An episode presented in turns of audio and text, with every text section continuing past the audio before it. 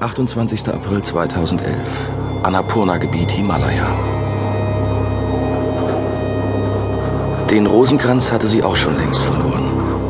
Er lag 200 Meter über ihr irgendwo im Schnee neben der Route. Aber auch die hatte sie ja längst verloren. Sie hatte überhaupt fast alles verloren. Ihre Handschuhe, ihr Team, die Steigeisen, das Wasser und auch das Funkgerät. Alles außer ihrem Leben und ihrem Glauben. Die Frage war, was sie als nächstes verlieren würde. Über ihr glühte der Gipfel des Annapurna im Licht der Nachmittagssonne. Zum Greifen nah. Und dennoch hatten sie ihn nicht erreicht. Tracy, Laura, Betty und Susan waren tot. Abgestürzt in einer Schneewehe über einer Gletscherspalte. Von einem Moment auf den anderen vom Erdboden verschwunden. Der Annapurna hatte sie einfach verschluckt. Nun war sie allein. Vor drei Wochen war Anna mit einer Gruppe Bergsteigerinnen aus den USA und Kanada zu einer Besteigung des Annapurna Himal, des zehnthöchsten Berges der Welt, aufgebrochen. Anna war eine erfahrene Bergsteigerin.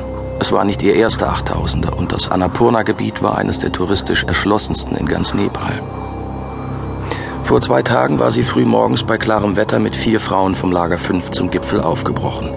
Alles schien gut zu laufen, trotz der Schmerzen und der Qual bei jedem Schritt.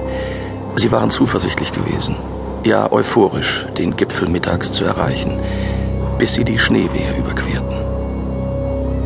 Bei dem Sturz ihrer Kameradin war auch Annas Rucksack samt Steigeisen mit abgestürzt, die sie kurz für einen Moment zuvor abgelegt hatte, weil sie nicht mehr konnte. Das war ihr Glück gewesen. Wenn man davon absah, dass sie auch noch ihre Handschuhe bei dem vergeblichen Versuch verloren hatte, ihre Freundin in der Spalte zu orten. Und ohne die Handschuhe hatte sie nun ein Problem die Kälte. Die Temperatur in siebeneinhalbtausend Metern betrug selbst am Nachmittag höchstens minus 30 Grad Celsius. Die Nacht würde Temperaturen bis zu minus 40 bringen.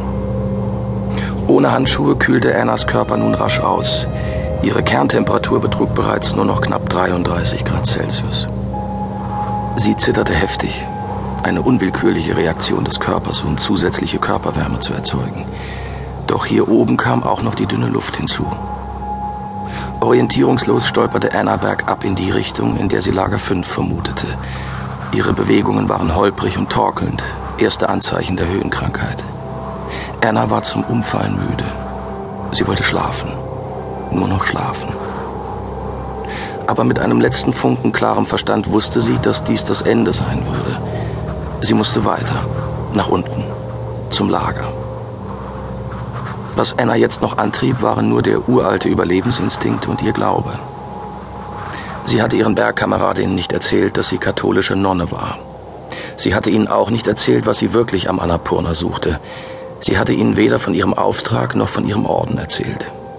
Für die Frauen war sie einfach nur ein verlässliches, bergerfahrenes Landei gewesen, das bei den abendlichen Geschichten über Männer und Partys nicht viel beizutragen hatte. Vielmehr hatte Anna die großartige Landschaft genossen, die freundlichen Menschen und die safranfarben gekleideten Mönche, die ihr die Lehre Buddhas erklärten. Anna hielt einen Moment inne, versuchte zu Atem zu kommen und murmelte ein Gebet. Der Herr würde ihr helfen. Die Jungfrau Maria würde ihr helfen. Nach weiteren 100 Metern war ihre Kerntemperatur bereits auf 29 Grad abgesunken. Die Naziärzte von Dachau mit ihren Eiswasserbecken kamen zu dem Schluss, dass ein Mensch nur bis zu einer Kerntemperatur von 25 Grad Celsius überleben könne. Man hatte aber auch schon Kinder im Schnee gefunden, die noch mit einer Körpertemperatur von 14 Grad überlebt hatten. In der Höhe herrschten andere Regeln. Anna hustete blutigen Schleim. Auch das ein Zeichen der Höhenkrankheit. Nach weiteren 50 Metern verließ sie zwar nicht der Glaube, dafür schwand die Kraft. Ohnmächtig sackte Anna in den Schnee, murmelte immer wieder die gleichen Gebete. Sie war nun bereit, der Jungfrau Maria gegenüberzutreten, als sie die Mönche sah. Die zwölf Gestalten bewegten sich in einer geordneten Reihe und durch Seile gesichert bergaufwärts, direkt auf Anna zu. Die Höhenkrankheit hatte Annas Blick getrübt, deswegen erkannte sie nicht gleich, dass diese Bergsteiger nicht zu ihrer Expedition gehörten. Überhaupt wirkten sie seltsam, denn statt der üblichen knallbunten Hightech-Funktionskleidung trugen sie braune Kutten wie katholische Mönche.